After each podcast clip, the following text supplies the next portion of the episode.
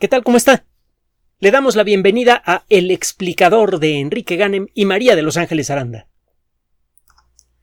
Décimo Julio Juvenal fue un poeta en su época muy relevante.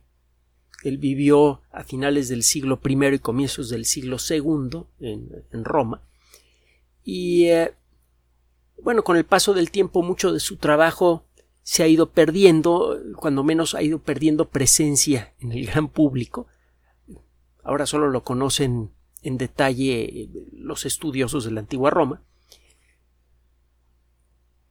De todo su trabajo, en la mente del colectivo queda nada más una frase. Una frase, por cierto, distorsionada. Y una frase que inspira la cápsula del día de hoy, una frase que usted conoce. La frase dice mente sana en cuerpo sano. Esta frase siempre ha tenido un significado muy claro para los médicos. Si usted hace ejercicio, duerme lo debido o come lo debido, facilita el desarrollo de una vida sana. Eso ya lo sabemos usted y yo. Aunque hay mucha gente que aunque lo sepa no hace caso. Por eso todavía mucha gente fuma, mucha gente mete cosas en su cerebro que lo le generan cortocircuitos, por eso las drogas están por todos lados, etcétera, etcétera. Pero el caso es que eh, tenemos todos en la mente esa advertencia y esa sugerencia. Si quieres vivir bien, mantén bien a tu cuerpo. El caso es que el significado de, la, de, ah, mantener bien a nuestro cuerpo está cambiando continuamente según avanza el conocimiento científico. Hace mm, unas pocas décadas, un par de décadas, quizá tres, cuando mucho, nos empezamos a ser conscientes de un fenómeno extraño. Los cambios en la flora bacteriana que se encuentra en nuestro tracto digestivo parecen estar asociados con cambios en nuestro estado de salud. En los últimos años ha sido posible demostrar una liga cada vez más clara entre el desarrollo de condiciones mm, peligrosas, eventualmente peligrosas como la obesidad extrema, como la diabetes, eh, como la hipertensión, y el tipo de microflora que tenemos en el tracto digestivo. esta relación se ha resaltado de manera importante en las últimas décadas como consecuencia del uso indiscriminado de antibióticos tanto en nosotros mismos como en los animales de donde nos alimentamos. Algunos de esos antibióticos pueden llegar hasta nuestro tracto digestivo y pueden alterar la flora bacteriana y ahora sabemos que en algunos casos esas alteraciones pueden favorecer condiciones como las que le mencioné antes e incluso otras, eh, otras situaciones más difíciles de diagnosticar en forma clásica. Si usted se enferma de hipertensión, bueno, tiene usted un problema físico mecánico en su cuerpo. Si una persona sufre de ansiedad o depresión extremas, generalmente se piensa que ese problema tiene que ver con los pleitos que tuvo de pequeña esta persona o lo que usted quiera. Y lo cierto es que en muchos casos la ansiedad y la depresión no siempre se pueden relacionar con eventos específicos. Hay mucha gente que está deprimida, o ansiosa o las dos cosas sin un motivo real. Y eso puede degradar en mucho su calidad de vida. Ahora empezamos a entender que un cambio en el tipo de bacterias que tenemos en el tracto digestivo puede afectar incluso el comportamiento. Ya hace no mucho platicamos del asunto. Bueno, ese descubrimiento por sí mismo ya es revolucionario si uno aprende a controlar la microflora del tracto digestivo, puede uno reducir la posibilidad de que se desarrollen estas condiciones y si éstas ya existen, parece ser, por experimentos realizados en ratones, que uno podría revertirlas cuando menos de manera parcial. El cambiar la microflora, eh, la microflora del tracto digestivo no necesariamente va a, eliminar un problema de obesidad ya existente, pero sí va a hacer más fácil tratarlo, cuando menos eso es lo que sospechan los médicos. Bueno, resulta que este descubrimiento que de por sí ya es importante, es solamente una pequeña parte de lo que tenemos que descubrir en lo que se refiere a nuestra relación con nuestras propias bacterias. Nuestro cuerpo tiene, se lo he dicho en otras ocasiones, alrededor de 100 millones de millones de células. Algunas personas tendrán un poquito más y algunas un poquito menos, pero no mucho más o mucho menos. La diferencia entre tamaño y peso entre la persona más pequeña y la persona más grande no llega a 10 veces. Si usted busca a la persona sana más pequeña y a la persona sana más grande, la diferencia de peso, estatura, etc., de volumen incluso, no llega a ser de 10 veces. Eso significa que si la persona pequeña tiene 100 millones de millones de células, la persona más alta no llegará a tener 110 millones de millones de células. Decir que una persona tiene alrededor de 100, de 100 millones de millones de células es generalmente correcto para toda la población humana, aunque la cantidad exacta sea diferente de persona a persona y de momento a momento. De un momento a otro, esos números pueden cambiar en muchos miles de millones. Somos una comunidad de seres vivos que están naciendo y, desapareciendo con un ritmo verdaderamente espectacular. Y nosotros ni cuenta nos damos. Bueno, nos damos cuenta ahora gracias a la ciencia. Entonces, eh, en el tracto digestivo puede usted encontrar aproximadamente la misma cantidad de bacterias que el número de células que forman a nuestro cuerpo, como 100 millones de millones de muchas especies diferentes, ni sabemos de cuántas, y no sabemos qué papel tienen en nuestra salud todas esas bacterias. No sabemos si la bacteria que le viene bien a una persona podría causarle problemas a otra. Hay muchas cosas que no sabemos todavía. Y es por eso que cualquier producto, cualquier persona, cualquier institución que asegure que sabe cómo arreglar la microflora está mintiendo. Todavía no sabemos. Bueno, pero no es, no es eso de lo que queremos platicarle. Le decía yo que este descubrimiento de la, de la relación que hay entre la calidad de nuestra salud y la calidad de las bacterias que llevamos encima apenas le estamos empezando a descubrir. Acaba de aparecer un trabajo en eh, una de las revistas de mayor prestigio en el mundo de la ciencia, esto fue hace una semana, en la revista Nature, nada más y nada menos, y además este trabajo apareció en la versión en línea, aparecerá en papel más adelante. Este trabajo fue realizado en la Universidad de, de Gotinga, en particular en el Centro Médico de la Universidad de Gotinga, una universidad con una tradición enorme, antiquísima, y en donde se han realizado muchos trabajos de investigación muy importantes. la Universidad de Gotinga se asocia mucho con la historia temprana de la mecánica cuántica. Otro día le platico por qué, pero se han hecho trabajos muy interesantes ahí, de muchos temas diferentes, y aquí hay otro más. Un par de investigadores, Alexander Flügel y Francesca Odoardi, presentan un ah, documento con los resultados de unos experimentos que estuvieron haciendo en ratoncitos. En el cerebro usted encuentra neuronas que son mayormente responsables por el proceso de pensar, por el proceso de por, el proceso de sentir dolor, calor, frío, etcétera, etcétera. Sistema nervioso es en donde usted y yo nos encontramos, donde está nuestra esencia como personas. Por eso hay que tener cuidado con lo que le echamos encima. No son las únicas células que existen en el cerebro entre el 10 y el 15% de todas las células que encuentra usted en el cerebro pertenecen a una categoría que se llama la microglía. Las células de la glía inicialmente se consideraban como mm, células estructurales, células que servían como una especie de, ah, arreglo cuya única labor era formar un entramado tridimensional para que las neuronas pudieran quedarse en su lugar. Luego descubrimos que eh, las células de la glía realizan muchas funciones fundamentales para el cerebro. Por ejemplo, mantener bien nutridas a las células del sistema nervioso, facilitar la conducción de ciertos tipos de señales eléctricas, etc. Bueno, entre el 10 y el 15% de todas las células del cerebro pertenecen a una subcategoría que se llama la microglía. Y la microglía realiza una función fundamental.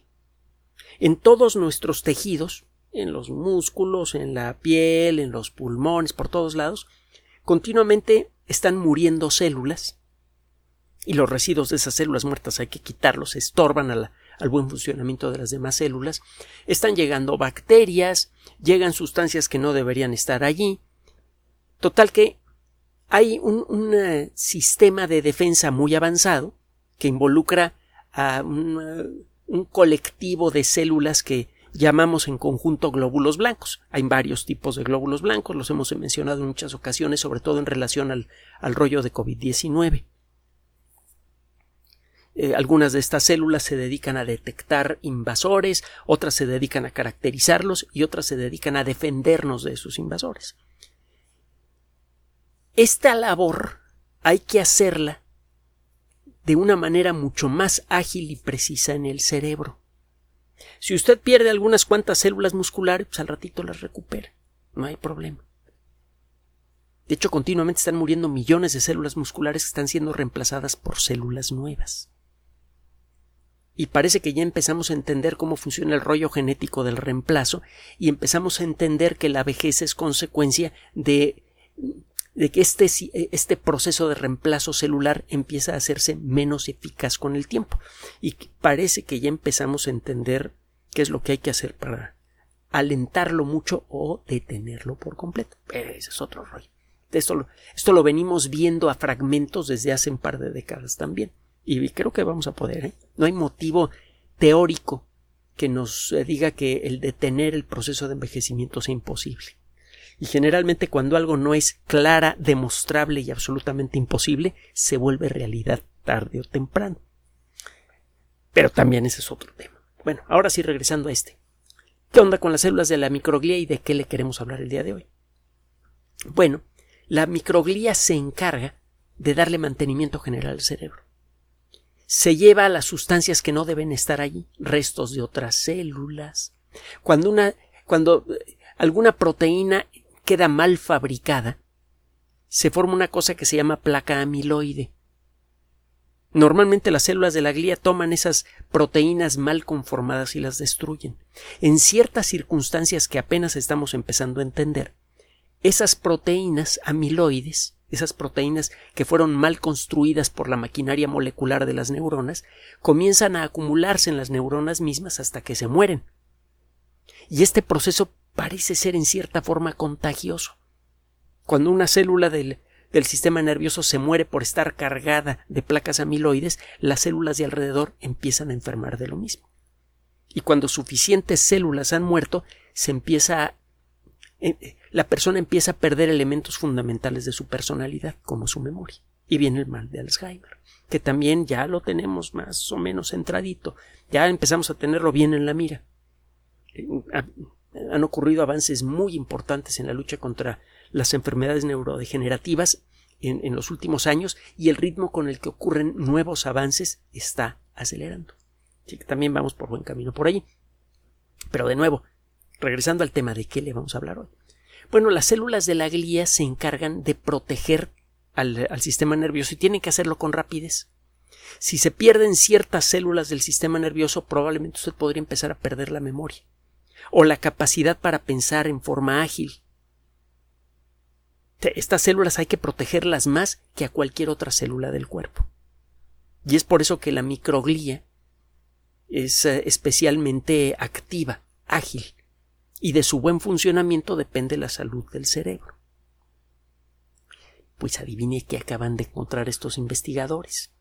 Usted dirá, ah, pues que las bacterias del tracto digestivo tienen que ver con la salud de la microglía. Pues no, no son las que están en el tracto digestivo. Hay otra parte de nuestro tubo digestivo se puede considerar en cierta forma conectado con el exterior. Aunque nuestro tracto digestivo está muy en el interior de nuestros cuerpos, lo cierto es que si usted se hiciera chiquitito y pudiera caminar por el interior del tracto digestivo sin problemas, podría salir a la superficie por la boca, por la nariz o por alguna otra parte del cuerpo. Lo mismo pasa con los pulmones. Los pulmones están conectados con el exterior. Ese es su papel. El tomar el oxígeno del exterior y disolverlo en la sangre, bueno, traspasarlo a los glóbulos rojos en donde queda atrapado en moléculas de hemoglobina. El segundo papel de los pulmones, el papel central, es el de tomar el dióxido de carbono que tienen esos glóbulos rojos y aventarlo para afuera. Entonces, la parte interior de nuestros pulmones está en contacto con el exterior. Y es por eso que los pulmones están tapizados con bacterias. También hay una microflora allí. Y es una microflora muy abundante. Verá usted eh, la superficie, el intercambio de gases que ocurre en, los pulmones ocurre en unas estructuras que se llaman alveolos. Si usted ve los alveolos al microscopio, verá que parecen como racimos de uvas, algo parecido a racimos de uvas. Esta forma sirve para aumentar el, el área del pulmón que está en contacto con el aire. Cada centímetro cuadrado de pulmón puede intercambiar una cierta cantidad de oxígeno y de dióxido de carbono cada segundo. Si usted quiere intercambiar mucho oxígeno y mucho dióxido de carbono cada segundo, que es lo que necesitan nuestros cuerpos para vivir, necesita una superficie muy grande. La superficie en el interior de nuestros pulmones en donde ocurre este intercambio gaseoso es como de alrededor de 100 metros cuadrados, un poco más, dependiendo eh, del tamaño de la persona y de su capacidad pulmonar. Una gente que ha hecho mucho ejercicio tiene en general una capacidad pulmonar mayor. Pero bueno, 100 metros cuadrados. ¿Y cómo se pueden meter 100 metros cuadrados en nuestros pulmones? Bueno, imagine usted una alfombra muy delgada de plástico de 100 metros cuadrados y la tiene que meter en una bolsa pequeña. ¿Qué es lo que hace usted? La arruga. Mientras más arrugas tenga esa bolsa y más arrugas pequeñas tenga, será más fácil compactar el paquete y meterlo en una bolsa pequeña. Los alveolos son esas arrugas. Nuestros pulmones normalmente tienen muchísimos alveolos. Si fumamos, si eh, respiramos en ambientes eh, eh, ricos en polvo de algún tipo, etcétera, nuestros alveolos empiezan a morir. Y eso empieza a disminuir el número de metros cuadrados de superficie de pulmón disponibles para el intercambio gaseoso. Al final vienen condiciones como el enfisema, la silicosis. En esta superficie tan grande, 100 metros cuadrados, caben muchísimas bacterias. Ahora, desde Pasteur para acá nos hemos acostumbrado a pensar que las bacterias son peligrosas, que pueden destruir fácilmente a nuestro cuerpo, que se reproducen muy rápido. Hay que tenerle miedo a las bacterias. Eh, la respuesta que da el, mundo médico, bueno, la ciencia moderna, la ciencia biológica moderna, es hay que tenerle miedo a las bacterias equivocadas y hay que ser amigo de las bacterias correctas. El microbioma de los pulmones ha sido eh, muy no, hay mucha gente que lo estudie, pues. Da la impresión de que esas bacterias están allí por accidente, porque entraron por el aire, y que no cumplen ninguna función.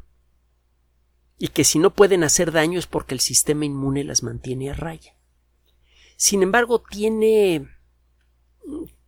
Eh, tiene tiempo que tenemos evidencia de una buena convivencia entre las bacterias que hay en el interior de nuestros pulmones y el sistema inmune, como si hubieran firmado un pacto de no agresión. Es importante entender cuál es esta dinámica porque hay muchísimas bacterias en nuestros pulmones. No hay tantas como las que hay en el tracto digestivo. En, en nuestros pulmones el número total de bacterias es como entre 100 y 110 veces menor que el que encontramos en, el tracto digestivo. Siguen siendo muchísimas, una cantidad bestial, pero mucho menos. Si eh, usted empieza a juguetear con la flora de los pulmones de un ratón, por ejemplo, y eh, este ratón tiene características genéticas bien controladas, usted puede empezar a ver qué efectos tiene este esta alteración en la microflora pulmonar de los ratones en la salud general de los animalitos. Esto fue lo que esencialmente hicieron estos investigadores. Empezaron a aplicar eh, dosis controladas de antibióticos a estos animalitos a través del alimento, a través del aire, por inyección, y empezaron a ver cambios en el comportamiento de los animales. Al ponerse a estudiar el sistema nervioso se dieron cuenta que la microglía no estaba funcionando bien, que empezaban a aparecer los signos físicos y químicos de la existencia de procesos de inflamación en el cerebro. Le llamamos inflamación a lo que ocurre, por ejemplo, cuando se pica usted con, la, púa de alguna planta. Entra algo de polvo, algo de bacterias, eso llama la atención del sistema inmune, y al cabo de poco tiempo se forma una bolita de color rojo muy sensible, hinchada. Si usted la ve al microscopio la va a encontrar llena de glóbulos blancos que han llegado para hacer chuza con lo que encuentran en el camino.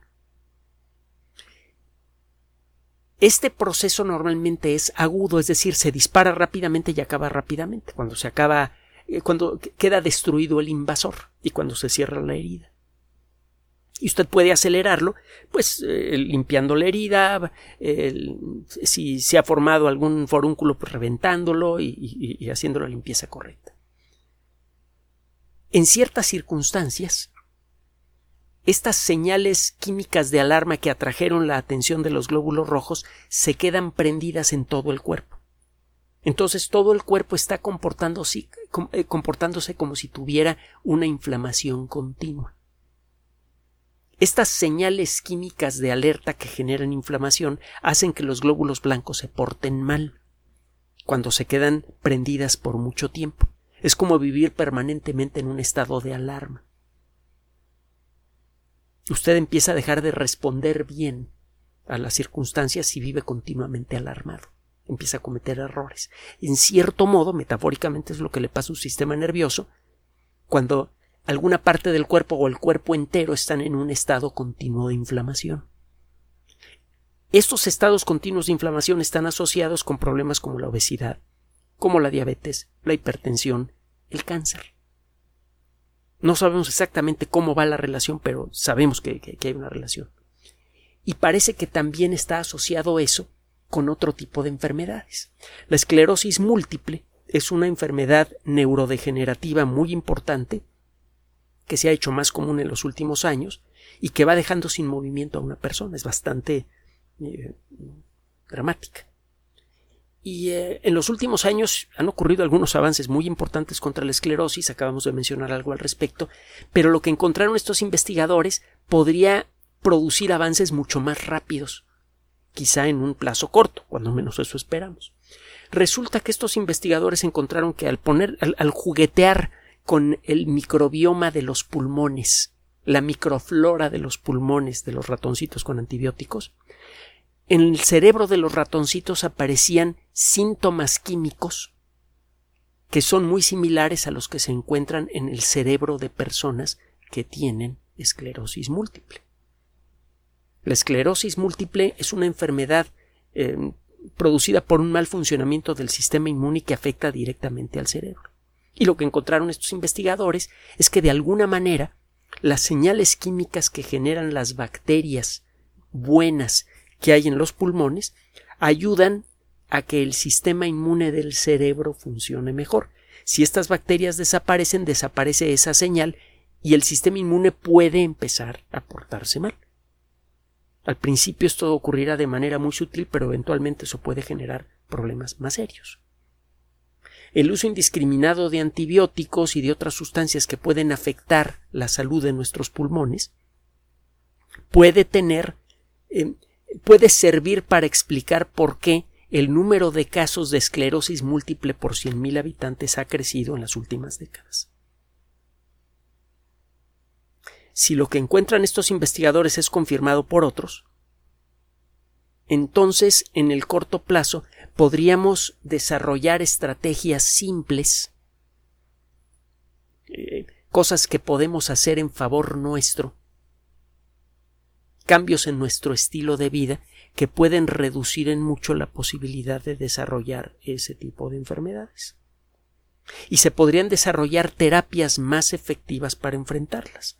Por ejemplo, terapias de reemplazo de la microflora pulmonar que podrían ser tan simples como aspirar un, poco de, aerosol eh, hecho de gotitas de agua cargados con las bacterias apropiadas.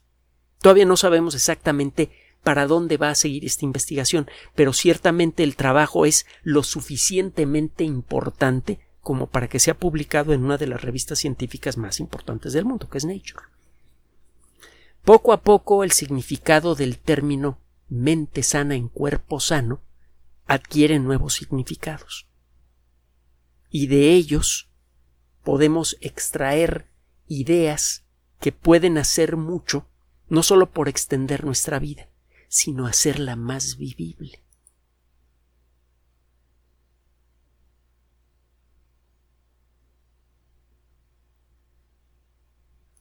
Gracias por su atención. Además de nuestro sitio electrónico www.alexplicador.net, por sugerencia suya tenemos abierto un espacio en Patreon, el explicador Enrique Ganem, y en PayPal, el explicador patrocinio por los que gracias a su apoyo sostenemos este espacio.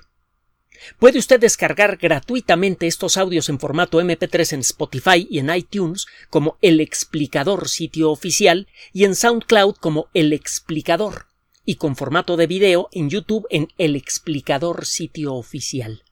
Recuerde nuestras redes sociales de siempre, Twitter Enrique-Ganem y en Facebook Enrique Ganem sitio oficial, El Explicador y los grupos que usted ya conoce.